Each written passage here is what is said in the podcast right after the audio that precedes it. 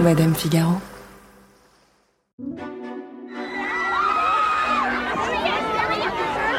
Ça, c'était à New York en 1998. Et ça, c'est à Tokyo la même année. Dans les rues de Tokyo, on dirait que Godzilla est là. Elles appellent qui? Léo pour Leonardo DiCaprio. À ce moment-là, Titanic vient de sortir en salle et personne ne peut raisonnablement passer à côté de l'acteur de 19 ans, sa mèche blonde, ses yeux de chat et ce radeau trop petit pour lui. À l'époque, son visage tapisse déjà les chambres des adolescentes nées dans les années 80 pour un autre film sorti un an auparavant, Roméo et Juliette. Et bientôt, il conquérera aussi le cœur des hommes avec les films de Scorsese. Pardon pour les clichés. Depuis, son talent est indéniable et inattaquable. Sa vie privée, elle, est extrêmement protégée. La seule chose que l'on connaît depuis 20 ans, c'est l'identité de ses petites amies éphémères, majoritairement grandes et blondes, mais surtout d'un âge toujours inférieur à 25 ans. Dans cet épisode de Scandale consacré au tortueux destin de Leonardo DiCaprio, je vous propose de démasquer l'acteur hors norme, aussi doux et qu'immature, dont tout le milieu dit qu'il est d'une intensité folle. Qui est cet éternel adolescent qui vit avec sa meute la nuit et survit sous sa casquette le jour? Pourquoi reproduit-il toujours le même schéma amoureux? Et y a-t-il un mystère Leonardo DiCaprio? Je suis Marion Galli-Ramuno. Bienvenue dans Scandale. They say it seems like Angelina was planning this divorce for a while. I have no idea what you're talking about. More accusers of Epstein have come forward since the weekend. So many people around Britney are controlling her money. Did you make Kate cry? No. Brittany, can we do a quick picture with you?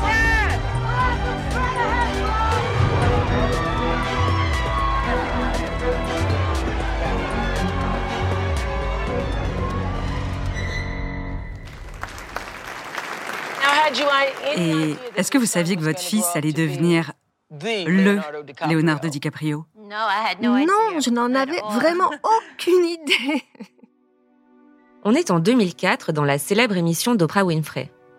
Leonardo DiCaprio vient d'avoir 30 ans, il porte un costume gris foncé, une chemise bleue légèrement ouverte d'un bouton et les cheveux gominés en arrière. Et cette petite voix qu'on vient d'entendre, c'est celle de sa mère, Irmeline DiCaprio.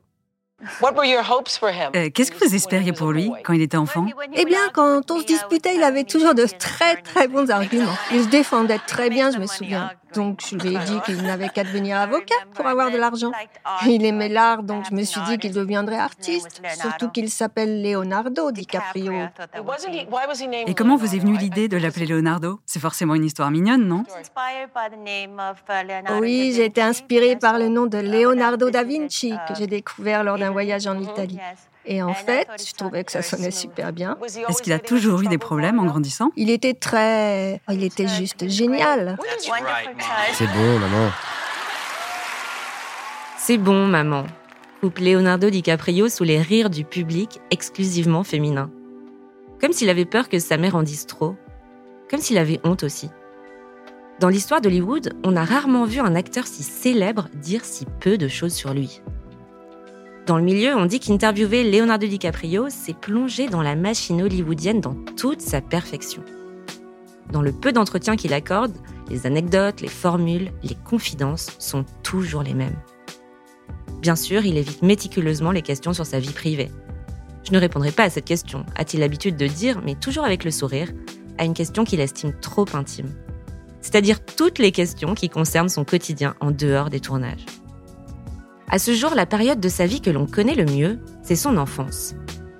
Leonardo DiCaprio a grandi à Hollywood, mais de l'autre côté du miroir. Au milieu des prostituées et des toxicomanes sur Hollywood Boulevard, entre un sex shop et un hôtel de passe, et deux parents hippies qui divorcent alors qu'il n'a qu'un an. À l'époque, son père traîne avec les membres du groupe Velvet Underground, parle de sexe et de drogue avec son fils et l'amène dans les parades New Age en sous-vêtements. Mais il l'emmène aussi au cinéma, lui montre les films avec Robert De Niro en lui disant Tu vois ce type, c'est l'acteur le plus cool du monde. Sa mère, elle, est celle qui l'élève et qui va concrétiser ce rêve d'enfant, devenir acteur. Il le dit lui-même dans ce discours prononcé en 2016 sur scène, alors qu'il reçoit le BAFTA du meilleur acteur pour Le Revenant. Et enfin, il y a bien une personne que je dois remercier, et sans laquelle je ne serais pas là aujourd'hui. Je n'ai pas grandi dans le luxe, j'ai grandi dans un quartier populaire de la banlieue est de Los Angeles. Cette femme faisait trois heures de route par jour pour m'emmener à l'école et me montrer qu'il existait d'autres opportunités. Et c'est son anniversaire aujourd'hui. Donc maman, joyeux anniversaire, je t'aime plus que tout. Il a été un enfant star mais pas de ceux qui sont passés par le Mickey Mouse Club. Il a galéré à sa manière, de casting pour des tournages de pub en audition pour des feuilletons télévisés de seconde zone. L'une des premières fois où on l'aperçoit à la télé, c'est dans un épisode de l'interminable feuilleton Santa Barbara. Certains se souviennent forcément de ce générique.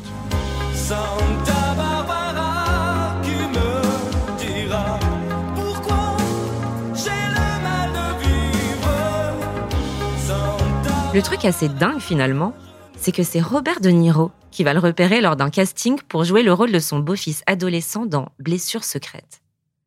On est en 1992, Leonardo a 18 ans et il n'a pas les codes. Lors de la scène qu'on lui demande de jouer à l'audition, il en fait beaucoup trop, au point que tout le plateau explose de rire après son essai. Mais De Niro, lui, voit un acteur sauvage et il lui laisse une deuxième chance. Il finit par être pris pour le film.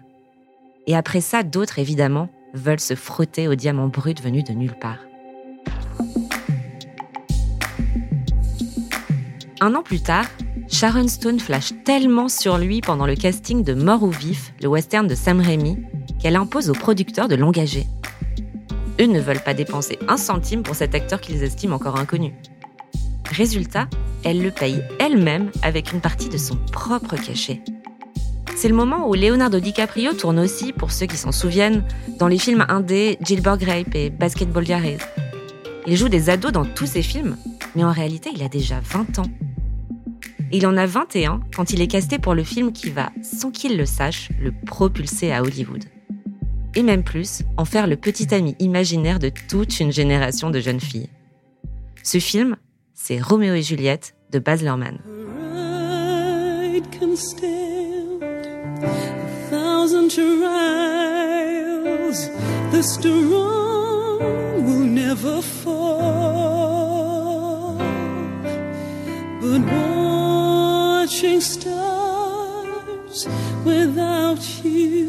Florence Colombani est journaliste. Elle est l'auteur d'un livre-album intitulé Leonardo DiCaprio, publié au Cahier du cinéma. Elle se souvient de ce moment où elle-même était encore adolescente. C'est une sorte de consécration euh, de DiCaprio comme euh, le nouveau jeune premier. Le fait de devenir le Roméo de cette génération, dans un film qui se revendique comme totalement de son époque, puisque Baz Luhrmann adopte un style euh, qu'on qualifiera un peu vite de MTV. Donc c'est évidemment un Roméo et Juliette transposé euh, de nos jours aux États-Unis, avec énormément donc de musique contemporaine, avec des tas de clins d'œil euh, à, l'actualité, aux gangs latinos, au folklore autour de ça. Et donc il y a quelque chose de l'air du temps. Et DiCaprio est euh, choisi pour être le jeune premier dans ce film-là. Donc c'est une façon de dire à toute une génération, on vous offre ce visage-là à contempler. Il faut ajouter que Baz Luhrmann, c'est un cinéaste qui a un rapport à ses acteurs très fétichistes, où il aime euh, justement les contempler, les magnifier, euh, les glamouriser. C'est vraiment euh, quelqu'un qui fait du cinéma aussi pour ça. Et dans ce film, toute son attention et je dirais une sorte d'érotisation par le regard se porte sur le personnage de Roméo et pas sur celui de Juliette, qui est très bien joué par Claire Danes, mais il n'y a pas cette même façon de la magnifier. Donc il y a vraiment, enfin on est quasiment dans la construction d'une image d'icône.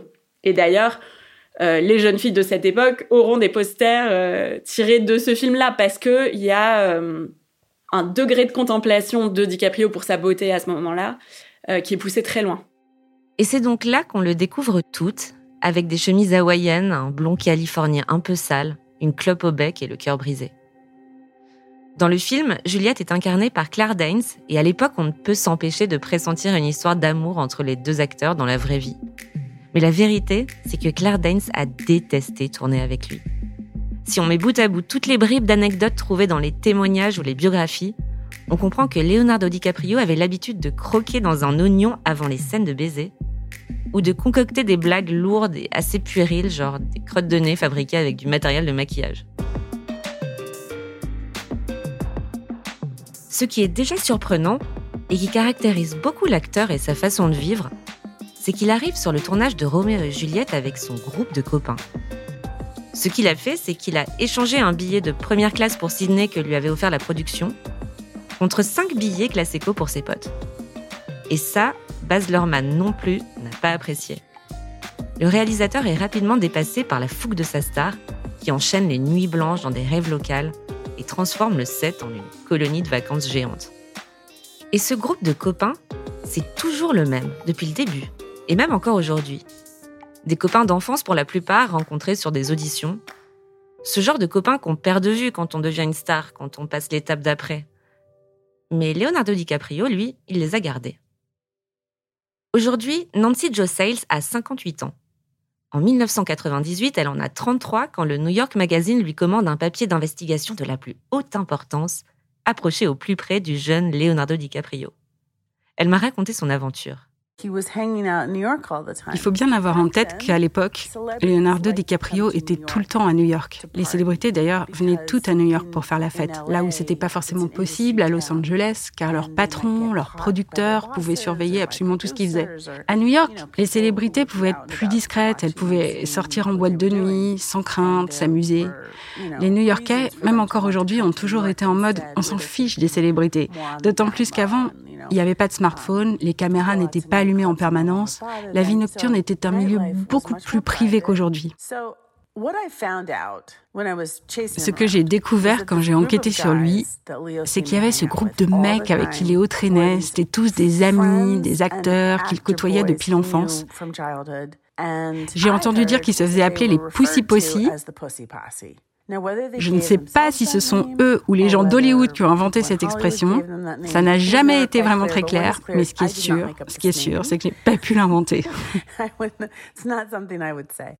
Pussy Possy.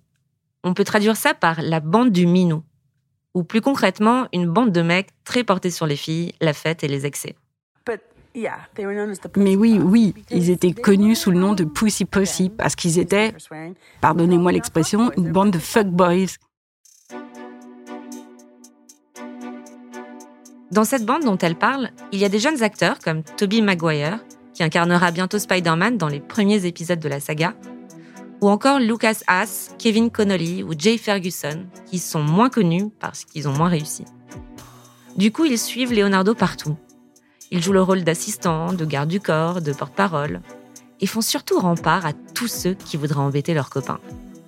Il y a d'ailleurs cet épisode dans lequel le fameux Pussy Possy est accusé d'avoir agressé le petit ami d'Elizabeth Berkeley. Elizabeth Berkeley, pour vous la remettre, c'est la star de Showgirls.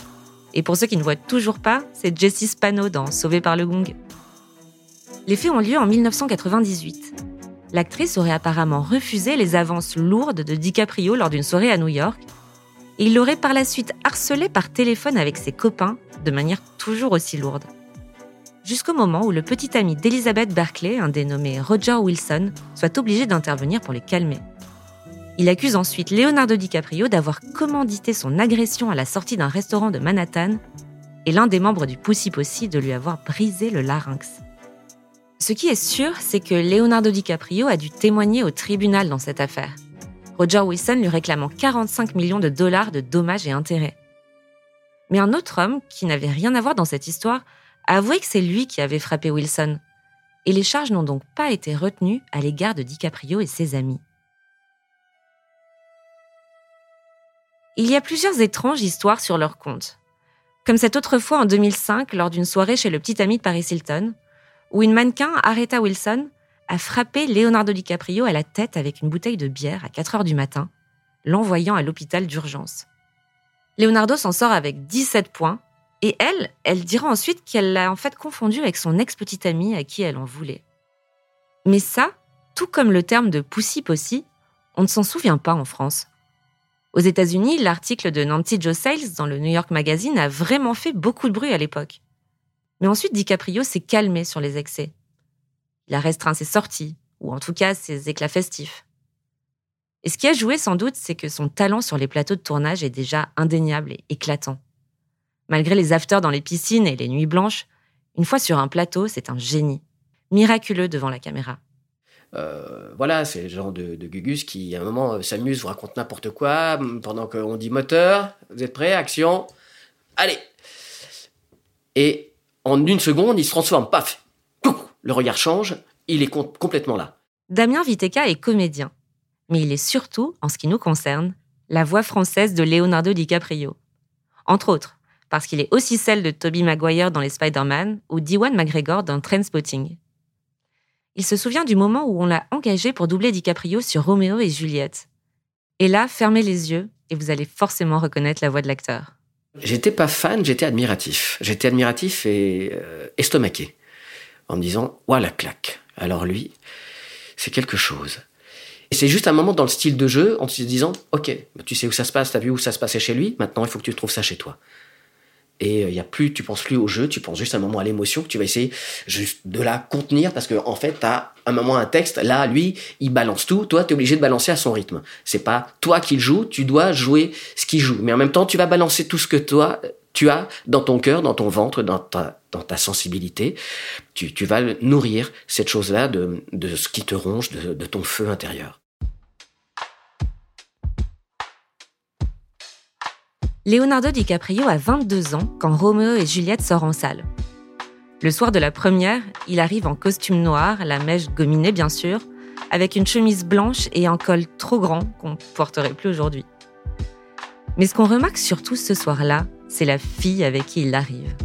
Kristen Zhang, jupe crayon Burberry et top marron. Si les réseaux sociaux avaient existé à l'époque, elle aurait instantanément été la femme la plus haïe par les filles du monde entier. Pour vous la décrire, Kristen Zhang a son âge, 22 ans. Elle est blonde, grande, mince, blanche. Et elle est comme un avant-goût de toutes celles qui vont suivre dans la vie amoureuse de l'acteur. Chose assez rare pour être précisée, elle est restée 4 ans avec lui. Et c'est pas loin d'être un record. L'autre record, c'est le nombre de jeunes filles qui ont pleuré plusieurs jours d'affilée après avoir vu Titanic au cinéma un samedi soir de janvier 1998. Le film, un immense succès au box-office, est signé James Cameron. Leonardo DiCaprio y incarne Jack Dawson, un angélique passager de troisième classe à bretelles, qui finit par couler avec l'insubmersible parce qu'il n'y avait qu'une place sur le radeau de secours.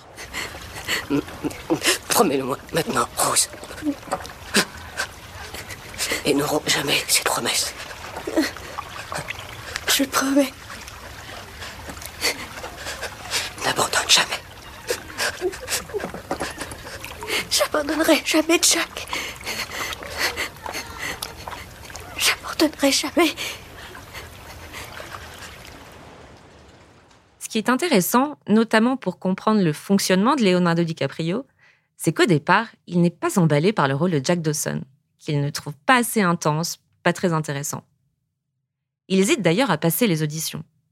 Des auditions sur lesquelles se sont jetés Ethan Hawke, Christian Bale et Matthew McConaughey, qui rêvaient tous d'avoir le rôle. Et puis Leonardo DiCaprio se pointe finalement au casting et James Cameron coupe court. Ce sera lui et personne d'autre. On ne sait pas si Leonardo en profite pour négocier, mais en tout cas, il sera payé 2,5 millions de dollars pour le film, contre 1 million pour Kate Winslet. Sur son contrat, il sera également stipulé qu'il peut amener 6 amis sur le tournage pour s'amuser. À partir de là, après ce tournage, rien n'est plus pareil. Le film engrange des milliards au box-office. Du jour au lendemain, la publiciste de Leonardo révèle qu'il reçoit des sacs entiers de lettres venues de partout dans le monde. Ils sont littéralement assiégés. À la sortie des salles de cinéma, les adolescentes pleurent la mort de Jack Dawson autant que le visage boutonneux de leur petit copain au collège, qui n'a donc rien à voir avec celui de Léo. Au Japon, des rassemblements sont organisés par des jeunes filles pour sangloter ensemble devant l'image de l'acteur. C'est ce que la presse appelle la léomania. Et elle va durer longtemps. On a tous un lien particulier avec les acteurs euh, qui ont joué un rôle comme ça générationnel. Euh, donc je me souviens très bien des immenses affiches de Roméo plus Juliette. Euh, au moment de sa sortie, de la Léomania à l'époque de Titanic. Moi-même, j'ai vu Titanic en salle euh, un très grand nombre de fois, je sais plus exactement, mais peut-être cinq. Et donc, euh, il y a une vraie, euh, un vrai amour pour cet acteur, pour ce qu'il a apporté au cinéma à ce moment-là. mais par ailleurs, en tant que spécialiste du cinéma, j'ai gardé un intérêt pour lui bien après mon adolescence parce que euh, j'étais assez fascinée par ses choix et je trouvais que c'était euh, un des rares acteurs qui avait l'air de penser vraiment sa carrière euh, de façon très très intellectuelle presque. Alors que beaucoup d'acteurs, et d'ailleurs c'est pas du tout un jugement parce que c'est un métier très difficile, vont là où on les demande. Après Titanic, Leonardo DiCaprio a effectivement une autoroute pour jouer le bellâtre sensible, et ce pour les 10 ou même les 20 années à venir.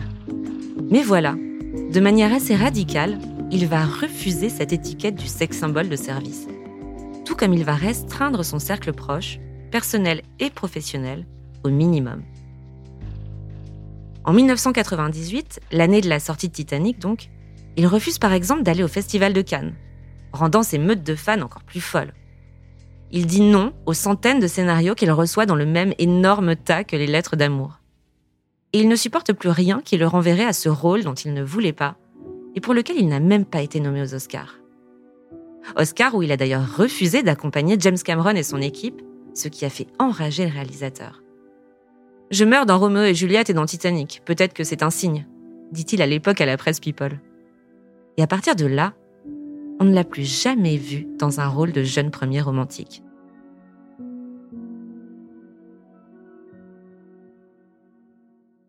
DiCaprio fait vraiment des choix qu'on peut juger très raisonnés, des choix très pensés, et clairement il a un ou deux principes, et d'ailleurs il les a transmis euh, à des jeunes acteurs qui ensuite en ont parlé, donc on sait que c'est le cas.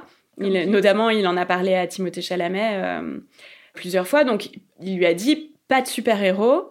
Or, il faut dire que les super-héros, c'est quand même la tendance euh, des 15 dernières années. Donc, dire pas de super-héros, c'est un acteur, c'est pas évident. Pas de franchise, donc ça veut dire pas de films qui peuvent se décliner en plusieurs euh, suites euh, ou en même spin-off et tout ça. À ce moment-là, et même s'il le regrette, en termes de popularité, Leonardo DiCaprio est à son apogée. En dehors de Hollywood, il profite discrètement des quelques millions qu'il a déjà sur son compte en banque. On sait qu'avec son cachet de Titanic, par exemple, il s'est offert une petite villa de 150 mètres carrés en première ligne à Malibu, dont il est toujours propriétaire. Aujourd'hui, il vit principalement dans le quartier très sélect de Bird Street à Los Angeles, sur les hauteurs de la colline de Hollywood, comme beaucoup de stars de son acabit. On sait aussi qu'il a acheté une villa pour son père et une autre pour sa mère. La demeure de cette dernière se situe dans le quartier de Los Feliz, à seulement 20 minutes en voiture de son fils. En 2005, DiCaprio a aussi acheté une île au Belize sur laquelle il projette de bâtir un resort écologique. Il n'a pas de yacht, mais passe sa vie sur celui des autres, en t-shirt et en short, une cigarette à la main. Cigarette électronique depuis quelques années. Alors qu'il est, sa fortune est estimée entre 245 et 310 millions d'euros, selon les sources. Mais revenons à la fin des années 90, son heure de gloire. Après Titanic, il fait des choix assez inattendus.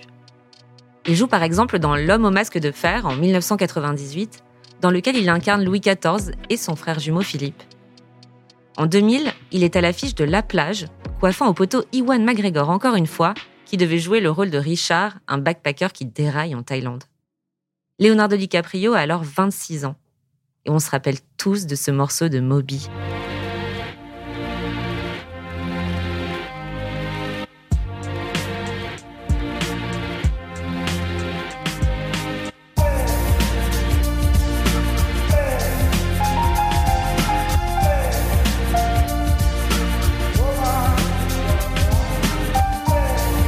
Le film n'a pas marqué les esprits aux États-Unis, mais en France, on s'en souvient parce que la star mondiale américaine tournait soudain avec deux acteurs français, en l'occurrence Virginie Ledoyen et Guillaume Canet, qui était un peu le Leonardo français à l'époque.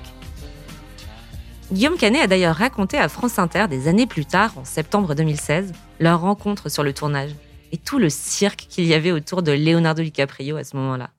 Et, du coup, tout le monde est venu un peu lui lécher le cul. Et moi, c'est vrai que j'étais dans un truc un peu de, de, de mon côté. Et le soir, à l'époque, je faisais beaucoup de boxe. Et, et euh, le soir, je m'entraîne dans la salle de, de, de, sport avec un avec quelqu'un qui était là. Et donc, je frappais, euh, voilà, dans dans un sac ou dans, le dans, les gants. Dans, dans, les gants avec un avec un mec. Dans un figurant. Et, euh, enfin, un intermittent, on sait pas trop ce qu'il faisait. Et je faisais comme ça en tapant, en faisant des bruits. Voilà, j'espère que mon anecdote va pas être trop longue, mais je me dépêche. Et donc, et lui, il arrive avec ses gardes du corps pour faire du sport. Et puis il me regarde d'un œil comme ça. Et le lendemain, il arrive sur le plateau, je fais courte, et il me voit comme ça, il me regarde, et comme j'étais un des seuls à pas venir lui parler sans arrêt et tout, il vient et puis euh, et puis il commence à me tapoter sur l'épaule comme ça doucement, ça, comme ça en se foutant de moi. Et puis il m'envoie un pain. Et là, sauf que c'est reparti direct. Et je lui ai mis une bonne droite dans l'épaule, mais vous savez, dans, dans l'os là qui fait bien mal. Et là, il y a eu un silence sur le plateau, tout le monde m'a regardé. L'homme qui a tapé DiCaprio. J'en m'étais complètement con, mec. Et lui, il était mort de rire. Et c'est à partir de cette seconde-là qu'on est devenus potes.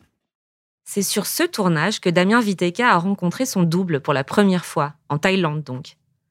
Il dit qu'il a été beaucoup aidé par Guillaume Canet justement et Virginie Ledoyen pour mieux comprendre le personnage tel qu'il était incarné par DiCaprio. Je me souviendrai d'ailleurs toujours de Virginie Ledoyen qui me disait, mais à ce moment-là, dans la scène finale, euh, quand il va se faire buter dans la plage, mais je te jure, euh, à un moment, on le voyait plus jouer. On voyait une scène, enfin, alors, il, vivait, il était, il, il, on était tétanisé. on savait pas jusqu'où ce qu'il allait faire.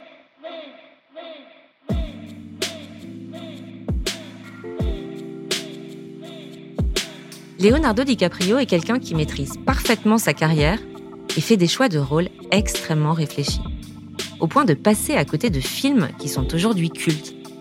Avant La plage, Leonardo DiCaprio a par exemple refusé le rôle de Tom Ripley dans le talentueux Mr. Ripley, revenu ensuite à Matt Damon. Il a aussi dit non à Matrix, pour lequel il était pressenti pour jouer Neo. Pourquoi? Parce que selon lui, ça faisait trop de films à effets spéciaux après Titanic. C'est donc Keanu Reeves qui hérite du cadeau. Autre rôle incroyable qu'il a préféré décliner, celui de Patrick Bateman dans American Psycho. L'histoire dit qu'il a alors suivi les conseils de la féministe Gloria Steinem. Elle l'aurait dissuadé d'accepter tout rôle montrant un homme violent envers les femmes. Et c'est à peu près là, au début des années 2000, qu'il devient ce genre d'acteur qui plaît autant aux hommes qu'aux femmes. Peu d'entre eux ont réussi l'exploit. Il y a eu quoi? Brad Pitt? Ben Affleck? Pour Leonardo, ça commence avec ce premier film tourné avec Martin Scorsese, Gangs of New York, en 2002. Il a 28 ans, il incarne le fils d'un chef de gang irlandais, et encore une fois, son intensité sur le tournage est telle qu'il casse vraiment le nez de Daniel Day-Lewis dans une scène de bagarre.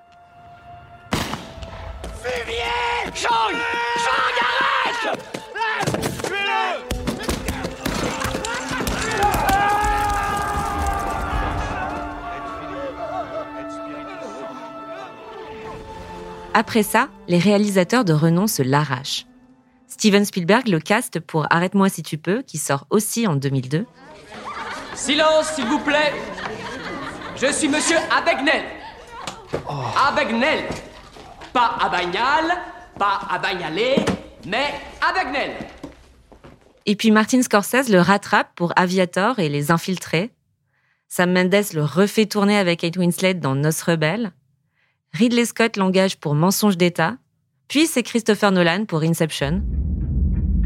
Il faut que vous sachiez une chose. Je suis spécialiste d'un genre de sécurité très particulier. La sécurité du subconscient. Leonardo DiCaprio, c'est aussi celui qui accepte un second rôle dans Django Unchained, le spectaculaire western de Quentin Tarantino sorti en 2012. Là encore, personne ne passe à côté de la puissance de l'acteur lors de cette scène.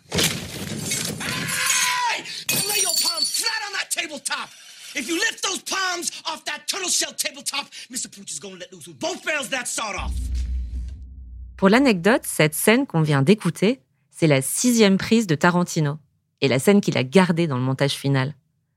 Et en tapant du poing sur la table à ce moment-là, Leonardo écrase violemment un verre, ce qui n'était pas prévu dans le scénario ce qui laisse sa main gauche ensanglantée, dégoulinant de sang même un peu partout.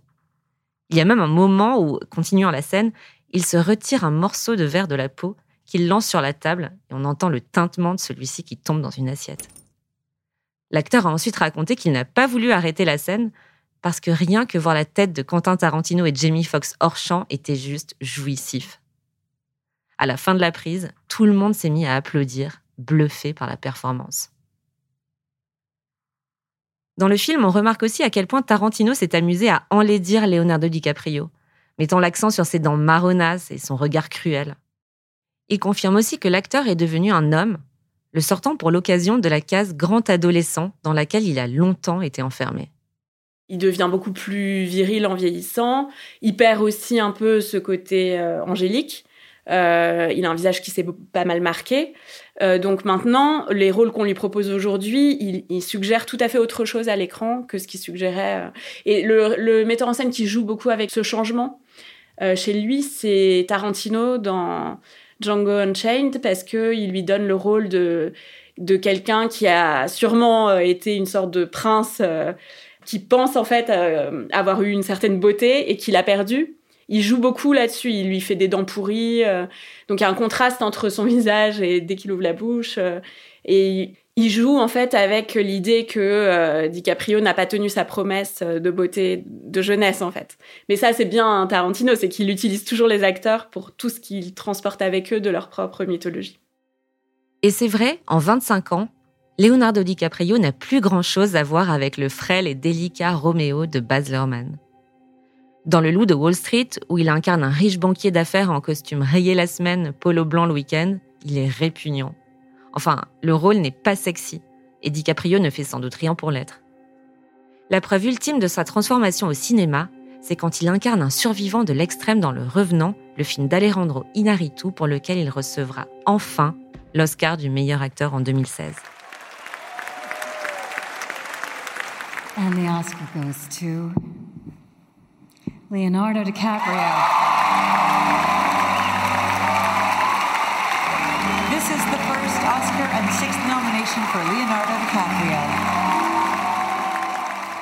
Ce soir-là, alors qu'il monte sur scène après avoir embrassé sa mère assise à côté de lui, on peut voir à quel point il a changé. Il a 42 ans, le visage rondouillard, la barbiche naissante et le ventre grassouillé. Et ce qu'on peut dire, c'est que Leonardo DiCaprio a réalisé son rêve. Il n'est plus un sex symbole. En revanche, et presque paradoxalement, ses petites amies, elles, le sont toujours. Elles sont toujours précisément comme Kristen Zong, celle qu'il a officiellement présentée lors de la première de Roméo et Juliette, à savoir grande, blonde, blanche et très jeune. Et en fait, c'est tellement visible et récurrent que quelques internautes se sont amusés à créer un graphique, devenu viral depuis, démontrant que plus l'acteur vieillit, plus ses conquêtes rajeunissent. Le diagramme démontre même autre chose. Aucune de ses petites amies n'a jamais dépassé l'âge de 25 ans. Et c'est depuis devenu un sujet de conversation, un sujet de débat aussi. Est-ce une coïncidence? Est-ce qu'il le fait exprès? Est-ce critiquable, voire problématique? C'est surtout devenu une blague quand Amy Schumer, alors maîtresse de cérémonie des Oscars 2022, en remet par exemple une couche sur scène. Leonardo DiCaprio, qu'est-ce que je pourrais vous dire à son sujet? Il s'est tellement battu contre le réchauffement climatique et pour laisser une planète plus propre, plus verte à ses petites amies.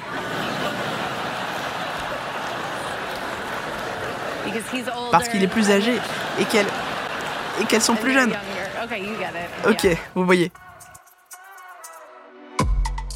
Faisons un point justement sur toutes ces petites amies.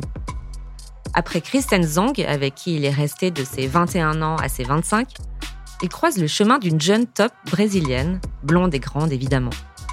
Elle a 20 ans, elle s'appelle Gisèle Bunchen, et à l'époque elle est encore peu connue.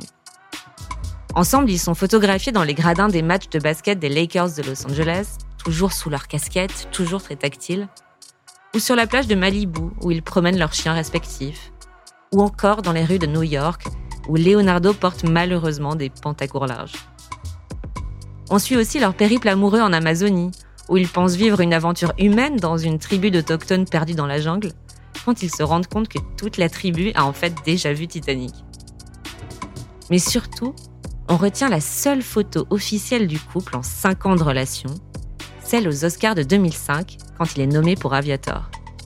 Il porte un smoking noir signé Prada, elle une robe blanche empire de la maison Dior, et les rumeurs enflent autour d'un futur mariage.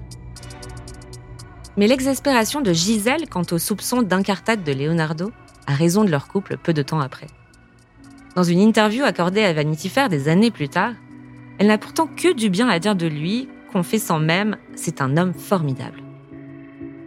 Mais on ne peut s'empêcher de mettre en parallèle une autre interview qu'elle a donnée très récemment au Vogue américain, où elle confiait qu'elle n'avait pas connu pire période que le début de sa vingtaine, époque où elle avoue avoir bu une bouteille de vin chaque jour. Elle dit précisément Je n'avais que 22 ans et de l'extérieur on aurait dit que j'avais tout, mais à l'intérieur j'avais l'impression d'avoir touché le fond. Et c'était pile l'âge où elle était en couple avec lui. Après Gisèle, une autre jeune femme grande et blonde rentre dans la vie de l'acteur. On est en 2005, il a 31 ans, elle en a 20, et c'est un autre mannequin, israélien cette fois, Bar Refaeli.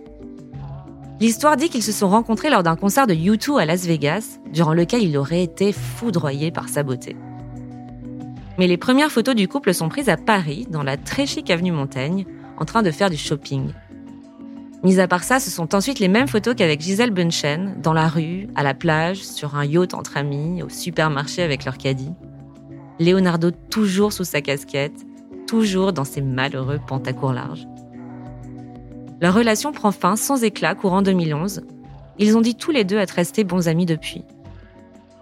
Elise est ensuite mariée avec un riche businessman israélien, Adi Ezra, avec qui elle a aujourd'hui trois enfants. Leonardo DiCaprio, lui, vient toujours avec sa mère aux Oscars. Avoir des enfants, fonder une famille, personne ne saisit s'il en a ou non vraiment envie. Quand une journaliste australienne ose poser la question interdite lors d'une interview en 2019, il reste d'ailleurs de marbre. Quand est-ce que vous allez enfin vous poser Je veux dire, les enfants, le mariage? Je ne répondrai jamais à cette question. C'est dans vos projets? Un jour, j'en suis sûr. Bon, j'allais juste dire que vous ne rajeunissez pas, Léo, quand même, 38 ans. Vous avez raison, vous avez raison. Et puis arrive Blake Lively quelques mois plus tard. Et devinez quoi? Elle est blonde, elle mesure 1m78 et elle a des traits de visage très similaires à ceux de Gisèle Bunchen et Kristen Zong, si vous regardez de près. Elle a bien sûr moins de 25 ans. 24 exactement quand elle est aperçue pour la première fois dans ses bras en mai 2011 sur un yacht dans le sud de la France en plein festival de Cannes. À l'époque, on la connaît surtout sous le nom de Serena van der Woodsen, la star de la série que toutes les vingtenaires regardent alors, Gossip Girl.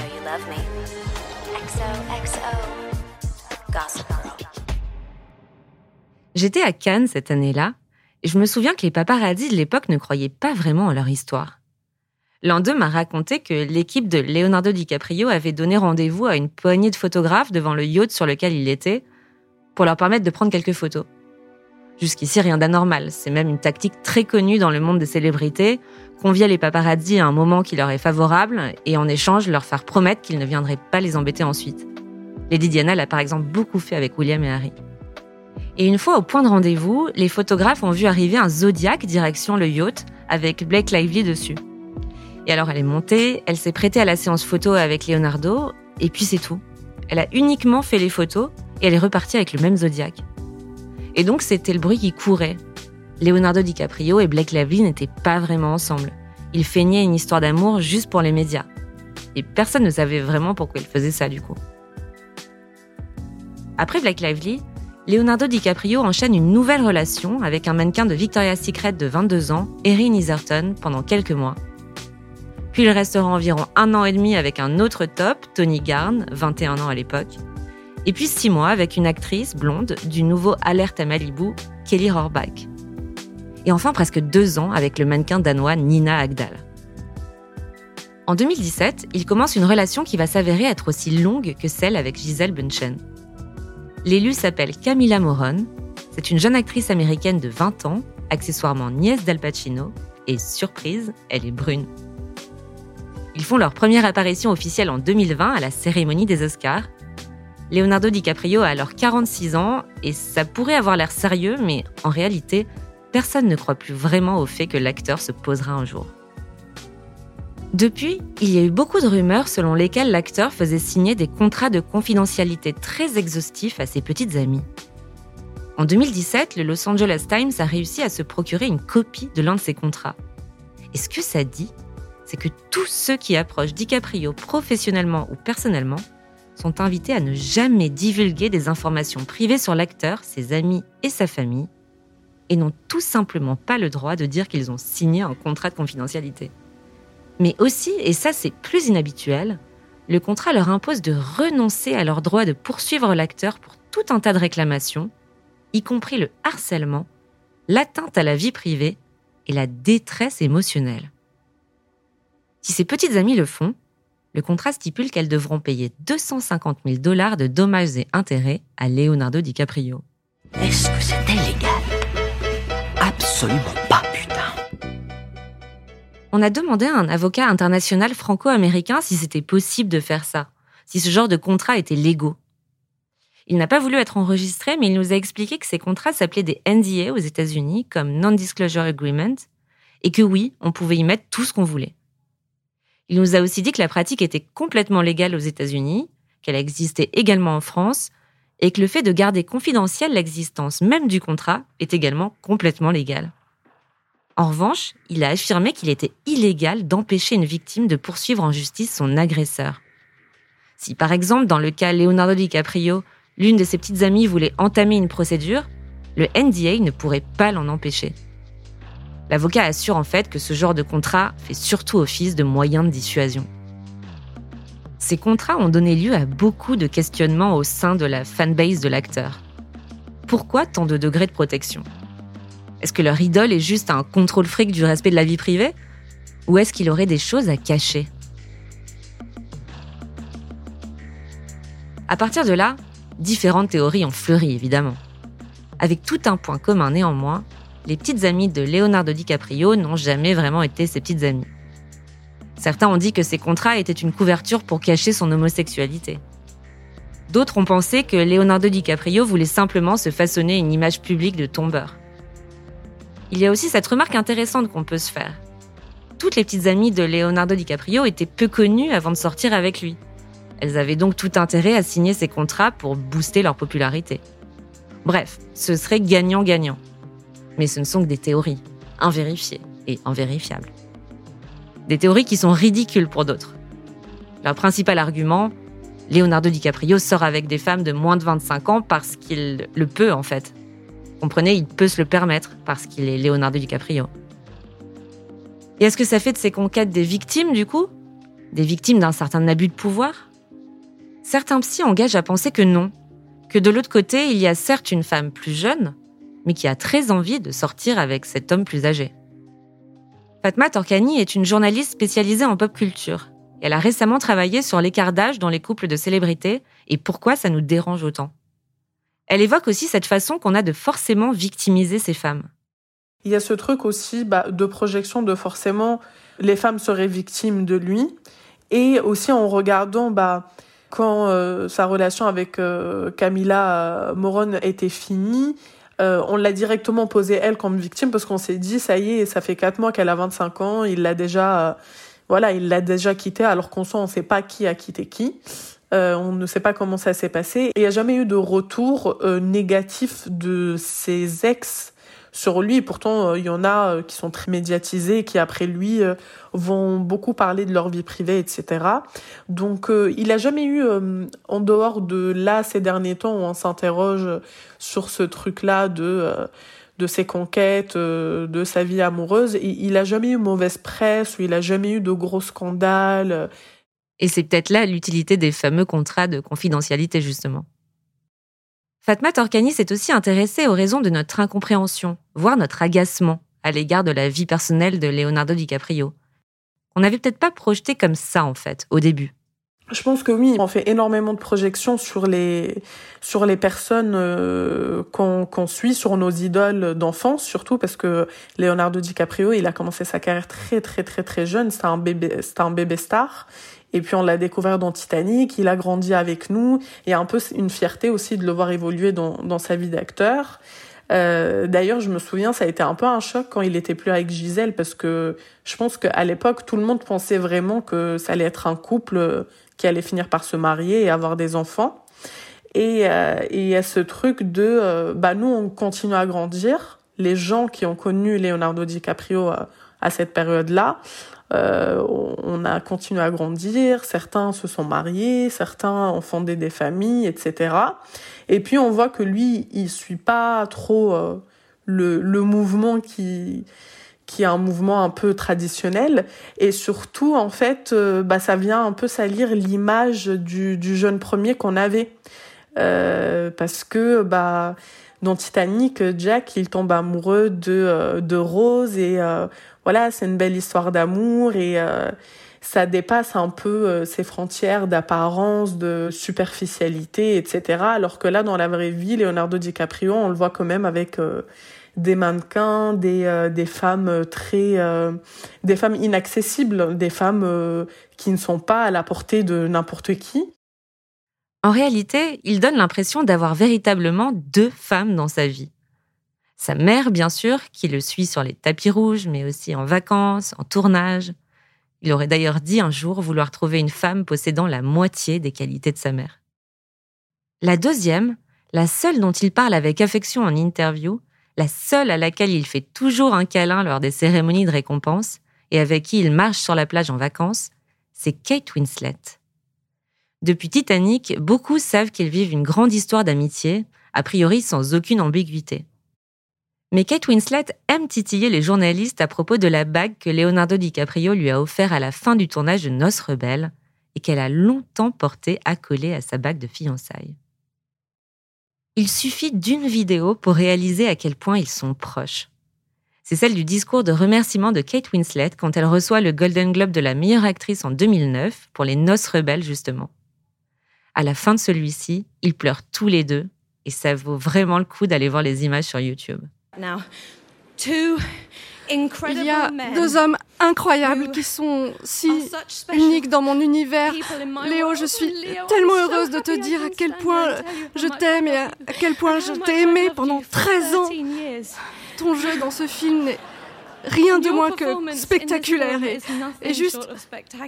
Euh, je t'aime de tout mon cœur, vraiment. Et mon mari Sam, merci d'avoir réalisé ce film, chérie. Même s'il n'y a pas d'ambiguïté, vous remarquerez que dans son discours, son mari Sam Mendes passe après. Deux femmes dans sa vie, donc, et un bébé peut-être, l'écologie. Et c'est un créneau sur lequel on l'attendait pas vraiment.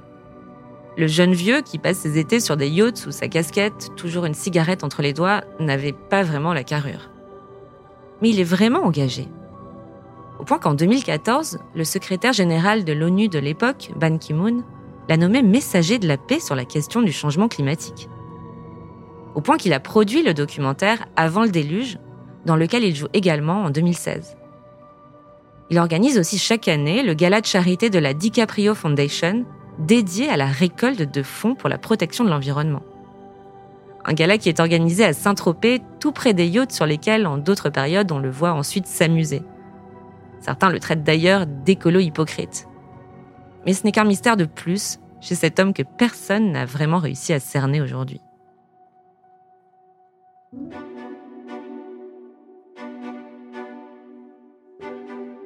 Et ça laisse finalement deux alternatives.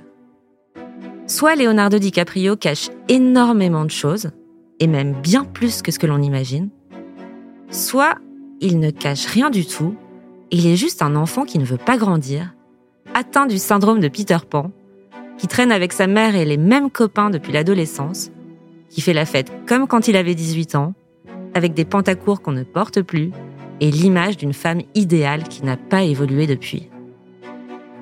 Et c'est vrai qu'on peut opposer ça à sa grande maturité professionnelle. L'intelligence qu'il a eue dans sa carrière, de ne pas se laisser happer par les sirènes des blockbusters par exemple, et de toujours chercher la qualité de la performance avant sa propre popularité. Et c'est ça le grand paradoxe DiCaprio. C'est peut-être là-dedans qu'il trouve son équilibre, lui. Mais nous, est-ce qu'il nous déçoit pas au final? On est tous d'accord sur le fait de dire que c'est un immense acteur qui peut tout jouer et qui va sans doute le faire pendant encore longtemps. Mais si on s'en tient seulement à sa vie personnelle, enfin à la vacuité de sa vie amoureuse, et qu'on met ça face à ce qu'on projetait sur lui quand on était ado, eh bien Leonardo DiCaprio aujourd'hui, il nous ennuierait presque un peu.